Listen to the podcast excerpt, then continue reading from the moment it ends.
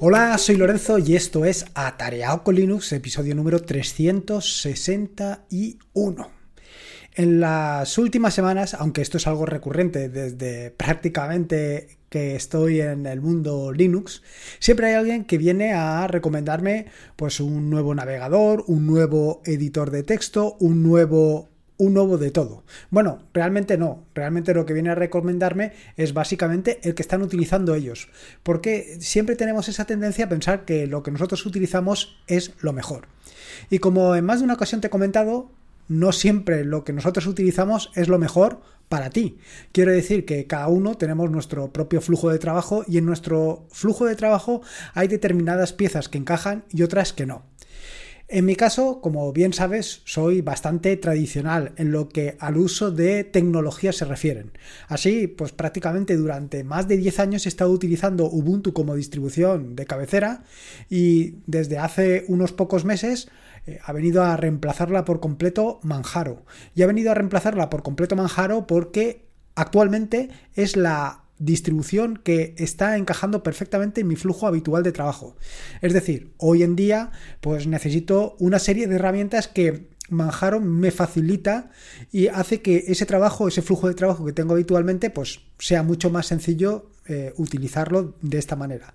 Mientras que hace unos años, pues eh, no encajaba tanto Manjaro y sí que encajaba Ubuntu. Son, bueno, pues pequeños pasos que vamos dando adaptando nuestro flujo de trabajo a nuestras necesidades y nuestras necesidades a nuestro flujo de trabajo. En este sentido, pues te quería hablar un poco también de Firefox. Y por qué Firefox es mi navegador por defecto, porque durante tanto tiempo se ha convertido o, ha permanecido como navegador por defecto, incluso por delante de lo que es la tendencia eh, más habitual, que es el uso de Chrome y sus diferentes variantes, porque al final el motor que hay detrás de cada uno de ellos es Chrome. Pero Firefox tiene una serie de características, una serie de peculiaridades que para mí pues lo ponen por delante de cualquier otro. Y lo ponen por delante de cualquier otro básicamente por lo que te he dicho anteriormente, es decir, porque se adapta perfectamente a mi flujo de trabajo. Lo cual no quiere decir que... Eh, Firefox vaya a adaptarse a tu flujo de trabajo. Esto depende de cada uno. Como te digo siempre, lo más importante es que tú pruebes los distintos navegadores y veas las características de cada uno de ellos. Y en base a eso, pues te decidas a elegir o a preseleccionar o a seleccionar definitivamente el que mejor se adapta a tu flujo de trabajo. Pero en este sentido, lo que quería era pues traerte o, ¿cómo decirte? Nombrarte aquellas características que son precisamente las que eh, han convertido a Firefox en mi navegador por defecto. Así, por ejemplo, una de ellas, y yo creo que casi la más importante actualmente, o de las más importantes sin lugar a dudas, es la sincronización. Esa posibilidad de tener las mismas eh, pestañas, el mismo historial de navegación, eh, los mismos marcadores en todos y cada uno de los dispositivos que utilizo. Porque sí, efectivamente, Firefox no solamente está en mi escritorio, en mi escritorio personal, sino que también está en mi eh, escritorio de trabajo y de la misma manera también está en... Eh, digamos, en mi, en mi móvil, en mi teléfono móvil. Y probablemente este, el del teléfono móvil, ha sido el último en incorporarse. Y ha sido el último en incorporarse porque yo creo que hasta el momento no estaba, o para mí no estaba suficientemente maduro. Hoy en día, pues tiene una serie de peculiaridades, pues que hacen que, pues vaya, ¿cómo te diría yo? Que sea mucho más cómodo navegar con Firefox que con otros eh, navegadores para el móvil. Algo tan sencillo y algo tan peculiar como que eh, rompa un poco eh, la tendencia que hay de poner la barra de navegación en la parte superior, mientras que Firefox la pone con muy buen criterio en la parte inferior. Vaya, básicamente donde tienes los dedos, para que eh, poder introducir una navegación o poder introducir una URL sea mucho más sencillo. Pues esto precisamente de la sincronización, de estar navegando en un sitio y poderte pasar sin ningún tipo de problemas a otro y de poder continuar sin, sin vaya, sin inconveniente, pues es muy cómodo. Y es muy cómodo en particular la sincronización de Firefox porque detrás de Firefox está la Fundación Mozilla. No hay una empresa, hay una fundación. Hay una fundación donde realmente se preocupan porque todo esté cifrado, de punta a punta. Tus datos no va a verlos nadie, por supuesto, pero no hay posibilidad de que nadie los vea, porque tú eres el que tiene la clave para descifrar tus datos. Desde que salen de tu móvil hasta que vuelven a tu móvil o a tu ordenador o a donde sea que sea, eh, todo está cifrado con esa clave que tienes tú, que única y exclusivamente tienes tú. Y eso yo creo que es algo que, bueno, pues le da un poco de seriedad a todo lo que se refiere a la parte de la sincronización.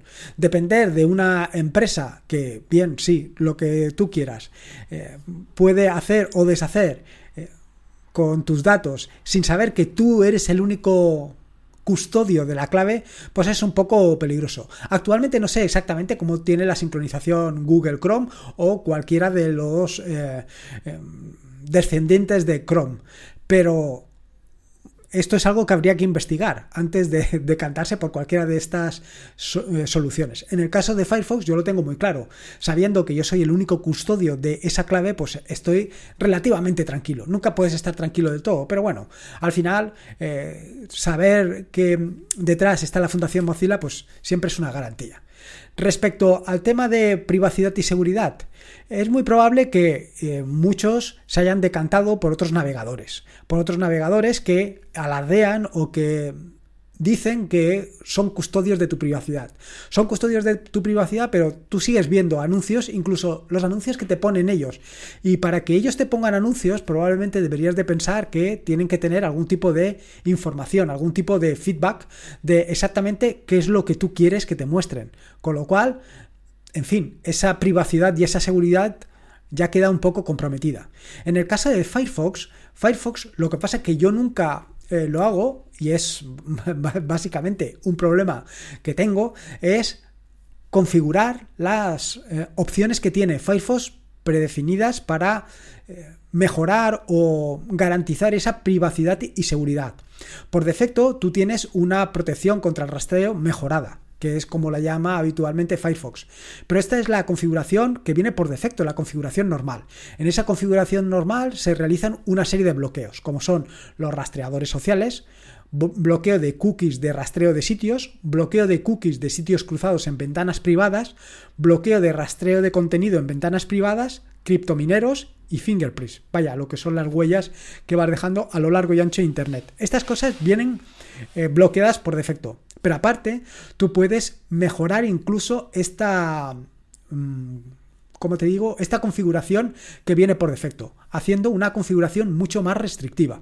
Tan restrictiva que precisamente en el momento que la configuras, Firefox te advierte de que es muy probable que la navegación pues no tenga esa sensación de una navegación tan, como te digo, tan con una buena experiencia de usuario. ¿Por qué? Pues básicamente por las cookies.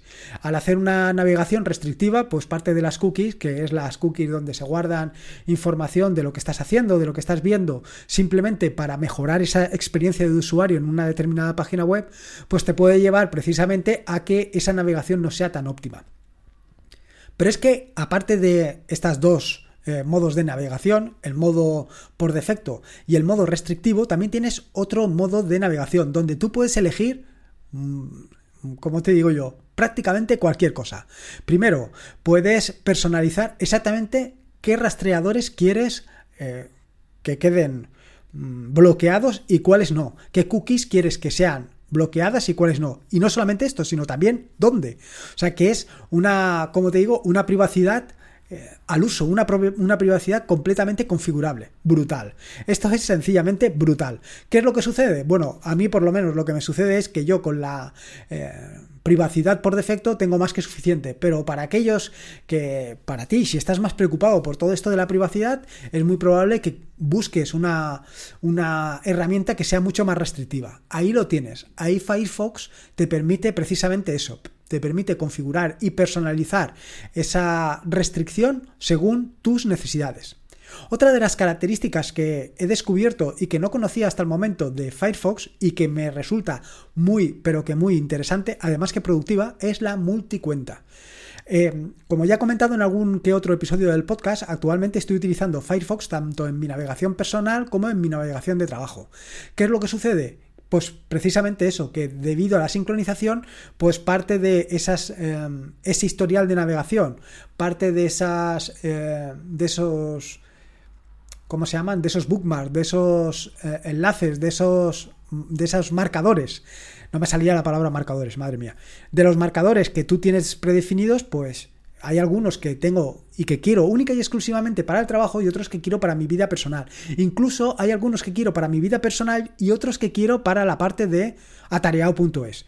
En este sentido, pues me gustaría o me, o me gustaría o lo que hago es separarlos. Y para eso está la multicuenta.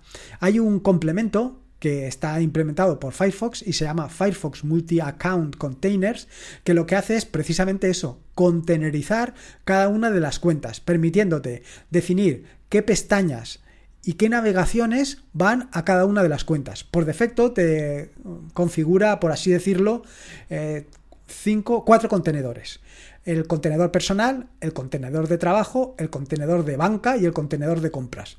Estos, como te digo, son completamente configurables. Tú puedes gestionar aquellos que quieres que vayan a un sitio o a otro e incluso puedes eh, quitar alguno de estos contenedores y crear tus propios contenedores. Es así de sencillo y así de práctico. ¿Qué es lo que sucede? Que lo que hagas en cada uno de los contenedores irá a ese contenedor y no se mezclará con el resto, lo cual es brutal. Brutal para separar completamente tu navegación y hacerla completamente personalizable. Es decir, al final te vas a llevar todos los datos de un sitio a otro, pero por separado. No se van a mezclar, no se van a interrelacionar entre sí. Y eso es, sinceramente, brutal. Otra de las características que también es muy interesante es la posibilidad de enviar pestañas. Y no me refiero a quitarte pestañas y lanzarlas, sino a enviar pestañas de navegación desde cualquier dispositivo que tengas a cualquier otro dispositivo que tengas. Por supuesto, todos ellos con... Eh, Firefox, Firefox por defecto. Y esto es también espectacular.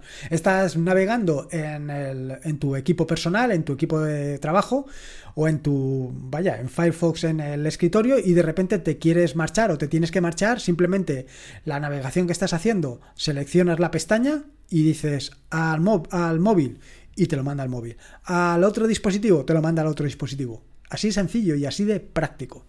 Más cosas interesantes, las posibilidades de realizar búsquedas personalizadas. Y no me refiero a hacer búsquedas en Google o en DuckDuckGo o en... Me refiero a buscar cosas dentro de tu propia navegación de Firefox. Es decir, puedes buscar entre las pestañas que tengas abiertas, puedes buscar entre los distintos marcadores que tengas abiertos o también puedes buscar en el historial. Y esto lo tiene perfectamente eh, gestionado y configurado Firefox con tan solo en la barra de navegación eh, escribir un tanto por ciento para realizar búsquedas entre pestañas, un asterisco para realizar búsquedas entre marcadores y un eh, acento circunflejo para realizar búsquedas en tu historial. Simplemente con esto ya se preselecciona. Con lo cual no tienes que abrir y reabrir una pestaña y otra vez porque se te ha olvidado que tienes esa pestaña abierta, sino que simplemente cuando eh, le des al tanto por ciento puedes buscar entre todas las pestañas abiertas. En este sentido, yo sí que, y ya lo he comentado en más de una ocasión, tengo limitado el número de pestañas que puedo tener abiertas. ¿Por qué? Pues básicamente por esto, porque al final tienes tantas pestañas abiertas que te cuesta más eh, buscar qué pestaña tenías o estabas mirando que abrirla de nuevo, con lo cual no lo veo práctico. Entonces, en este sentido, yo lo que tengo es un complemento que instalé hace ya mucho tiempo que me bloquea el número de pestañas. No solamente lo tengo instalado para Firefox, sino que también lo tengo instalado para eh, Chrome en el caso de o en los casos en los que utilizo puntualmente Chrome. Otras dos opciones, bueno, básicamente es una opción, es la posibilidad de reabrir. Y es que en más de una ocasión, y eso a mí me ha pasado en innumerables ocasiones, que mm, por las circunstancias que sea, por un despiste, porque alguien te cuenta algo y estás tú haciendo o estás mirando la mona de Pascua y no te das cuenta y cierras una pestaña, una pestaña que no querías haber cerrado porque estabas haciendo algo con ella. ¿Y qué haces? Bueno, pues en Firefox es tan sencillo como que utilices el atajo de teclado mayúsculas control T para que esa pestaña que acabas de cerrar se vuelve a abrir. Sin ningún tipo de problemas. Y esto me ha pasado a mí, como te digo, en innumerables ocasiones, que eh, estás mirando algo súper interesante y dices, ostras, ¿y esto que comenta aquí? Voy a mirarlo también en otro sitio y sin darte cuenta, en lugar de abrir una pestaña nueva, cierras la anterior. y has perdido todo. Bueno, pues simplemente tienes que utilizar control mayúsculas T y recuperas esa pestaña. Pero lo mismo para las sesiones. Seguro que en más de una ocasión te ha sucedido que estabas navegando, que estabas trabajando con Firefox, eh, a la vez que estabas trabajando con cualquier otra cosa, has ido a Firefox y en lugar de marcar la pestaña de una manera o de otra, lo que has hecho ha sido cerrar Firefox por completo. Y te has quedado a dos velas. Bueno, pues simplemente con recurrir al menú historial, restaurar la sesión anterior, recuperas todas las pestañas que tengas abiertas. Así de sencillo y así de potente. Una de las ventajas y de la que más me llama a mí la atención en el caso de Firefox es que el escritorio o el, como digo, el interfaz es súper limpio. No tienes eh, grandes cosas. Si quieres aquellas cosas, pues tienes que buscar un poco, pero lo que necesitas siempre lo tienes ahí eh, al alcance de los dedos.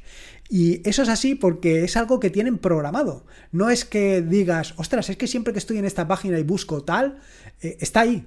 Es que eh, lo tienen programado de manera que cuando tú mm, vas a abrir el menú, siempre encontrarás en la parte superior aquellas cosas que necesitas. Es espectacular, es espectacular.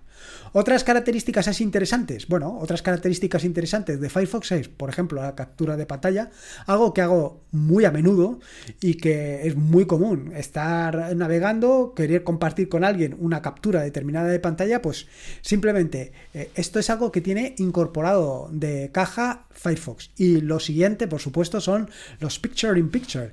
Esa posibilidad que, bueno, yo creo que está en todos los navegadores actualmente, que te permiten eh, estar navegando y a la vez estar, por ejemplo, viendo YouTube. Eh, te saca una ventanita pequeña donde ves el, bueno, pequeña o grande, ya eso ya lo redimensionas tú como quieras. Y puedes estar navegando, viendo otras cosas y viendo un vídeo de YouTube. Bueno, básicamente lo que estarás haciendo es nada, porque ni estarás atento al vídeo de YouTube ni estarás navegando. Pero bueno, esto ya son pequeños detalles sin importancia. Otra cuestión súper interesante y que no conocía es el tema de los recoge colores. Sí, eh, a ver, una de las cuestiones que siempre me gusta a mí buscar y, eh, te digo, y personalizar mi escritorio son con los colores. Y para buscar los colores, pues normalmente lo que haces es navegar por internet. Estás navegando por internet y de repente encuentras una página donde pues ves algunos colores que te llaman mucho la atención, algunos colores que te resultan muy interesantes. Y esos colores, ¿qué haces? Bueno, yo de normal lo que termino por hacer es instalar algún eh, complemento, alguna aplicación para Linux. No sé, hay varias, incluso creo que en su momento desarrollé yo alguna. Bueno, pues eh, lanzas esa y con eso haces la captura. Pues no hace falta, no hace falta para nada. En, eh, Firefox hay una aplicación, bueno, hay una herramienta adicional que se llama Recoge Color, así, tal y como lo estás eh, escuchando, y que puedes acceder ahí a través del menú más herramientas recoge color y que te permite seleccionar los colores que veas pues por a lo largo y ancho de cualquier página. Es así, es así de sencillo y así de brutal. Claro, tienes una gran cantidad de herramientas, una gran cantidad de posibilidades para recoger colores eh, que que antes pues no tenías o no sabías que... Es que ese es uno de los problemas que yo siempre he comentado.